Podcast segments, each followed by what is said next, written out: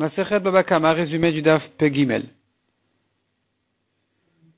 a vu dans la Mishnah, un homme n'a pas le droit de garder un chien, sauf s'il est vraiment enchaîné. La Gemara ramène quelques précisions là-dessus. On n'a pas le droit d'avoir un chien, sauf s'il est attaché, il est enchaîné. mais s'il habite proche des ennemis, il a le droit de l'attacher le jour et le détacher la nuit. La Gemara dit encore, la gravité de celui qui garde des chiens est comme celle, de celui qui garde des chazirim, qui fait grandir des porcs, comme on a dit, il est maudit. Dans le précédent, on a vu, les haramim l'ont maudit. Et la Gemara dit là-dessus, on apprend du pasuk que la Shrina réside en Israël s'il y a 22 000 juifs. Imagine-toi qu'il en manquait un, il y avait une femme enceinte parmi eux qui allait compléter le nombre.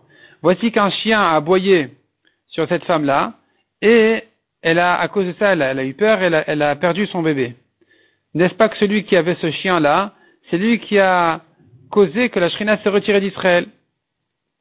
La Gemara raconte encore, une femme était rentrée chez, chez quelqu'un pour euh, cuire du pain, et le chien a aboyé, et le, le balabait lui a dit, n'aie pas peur, il est gentil, on lui a enlevé les dents, t'inquiète pas. Elle lui a dit, euh, merci pour ton service, c'est trop tard, le bébé est déjà perdu. La Gemara ensuite revient à ce qu'on a vu dans la Mishnah. On n'a pas le droit de mettre des pièges d'oiseaux proches de la ville pour ne pas voler en fait les, colombes et les oiseaux des gens de la ville. Et la Gemara rentre dans les détails quelle distance, jusqu'à quelle distance ils s'en vont, jusqu'à combien il faut s'éloigner, alors que dans la Mishnah on a vu 4 kilomètres, il faut s'éloigner, que la Gemara ramène là-dessus des contradictions, et la Gemara donne toujours les distinctions. Euh, Combien il faut s'éloigner, ça dépend en fait.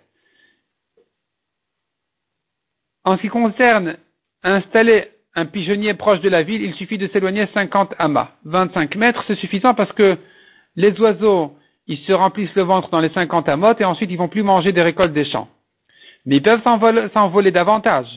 Combien ils vont s'envoler? Si c'est vide, sur ça on a dit 4 km.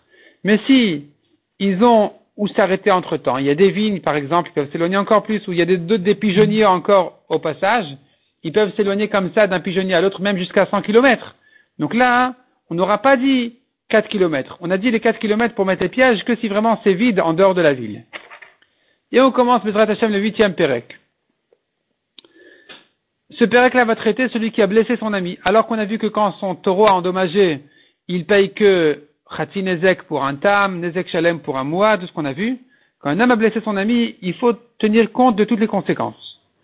Il doit lui payer cinq choses. Les cinq choses, on les appelle Nezek, Tsar, Ripouille, Shevet, Bochet.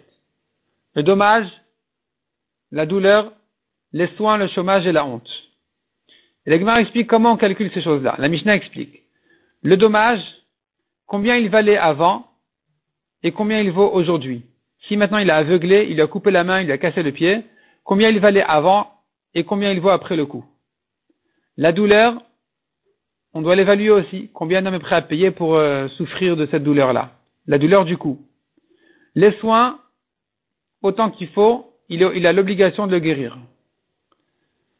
Le chômage, si maintenant il avait un travail qui, qui lui est euh, un travail important, il gagnait beaucoup, on va pas dire maintenant il est au chômage tant qu'il est au lit, tant qu'il est à l'hôpital, et il devra lui payer son chômage comme ça. Non, on va pas calculer comme ça puisqu'il a déjà payé le prix de sa main, de son pied, de son œil. Dorénavant, il n'est capable que de travailler un travail simple. Il va garder des concombres.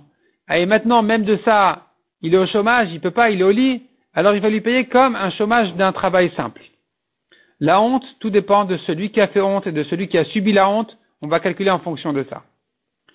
La Gemara a un grand problème. Pourquoi tu me dis que quelqu'un qui a blessé son ami, il doit payer? La Torah a dit Ain tachat Ain, un œil en échange d'un œil. œil pour œil. Peut-être que vraiment il faut l'aveugler La Gemara ramène toutes sortes de drachotes. La Gemara ramène deux, deux drachotes fortes pour nous apprendre que il n'est pas question de l'aveugler, il n'est pas question de lui couper la main du, du pied en échange de la main du pied de son ami. Il n'est question que de le payer. L'Egma apprend ça d'une première dracha qui compare un homme qui a blessé ou tué une BMA à un homme qui a blessé un homme. Et donc, de même que là-bas, il n'est question que de payer ici aussi, c'est pareil. Et une autre dracha qui dit, celui qui a tué quelqu'un, il est chayav mita. S'il veut se racheter en argent, tu ne pourras pas, tu dois refuser, tu prends pas d'argent. Et là-bas, la Torah nous laisse entendre que c'est que dans ce cas-là qu'on doit refuser. Elle exclut notre cas nous, qui est le cas où il l'a blessé. Dans le cas où il l'a blessé, alors ici, il peut, ici, il payera 8 en argent. Ici, il payera 8 en argent. La Gemara explique aussi pourquoi j'ai besoin des deux psukim. Mais en tout cas, la conclusion, elle est claire, qu'il ne, il n'est pas question de le blesser, le mazik, le chovel, le chovel, c'est celui qui a blessé son ami. Il n'est pas question maintenant de lui couper la main, le pied ou l'aveugler. Il n'est question que, uniquement, de payer. La Gemara ramène à la fin du DAF encore une, euh, encore un raisonnement pour prouver qu'il n'est pas question de, vraiment de l'aveugler.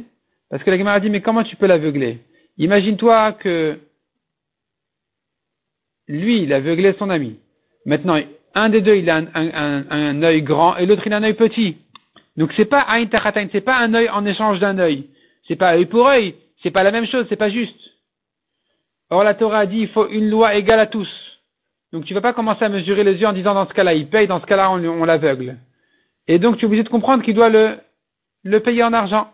C'est qu'une question d'argent et pas d'œil. L'Agmara repousse cette rachat en disant, non, il donnera sa vue pour la vue qu'il a aveuglée. Ça, pourrait lui marcher. Donc cette rachat, elle est tombée, il nous reste les autres rachats. Donc la conclusion, elle est comme on a dit, qu'il n'est pas question de l'aveugler ou de lui couper la main ou les pieds, il n'est question que de le faire payer.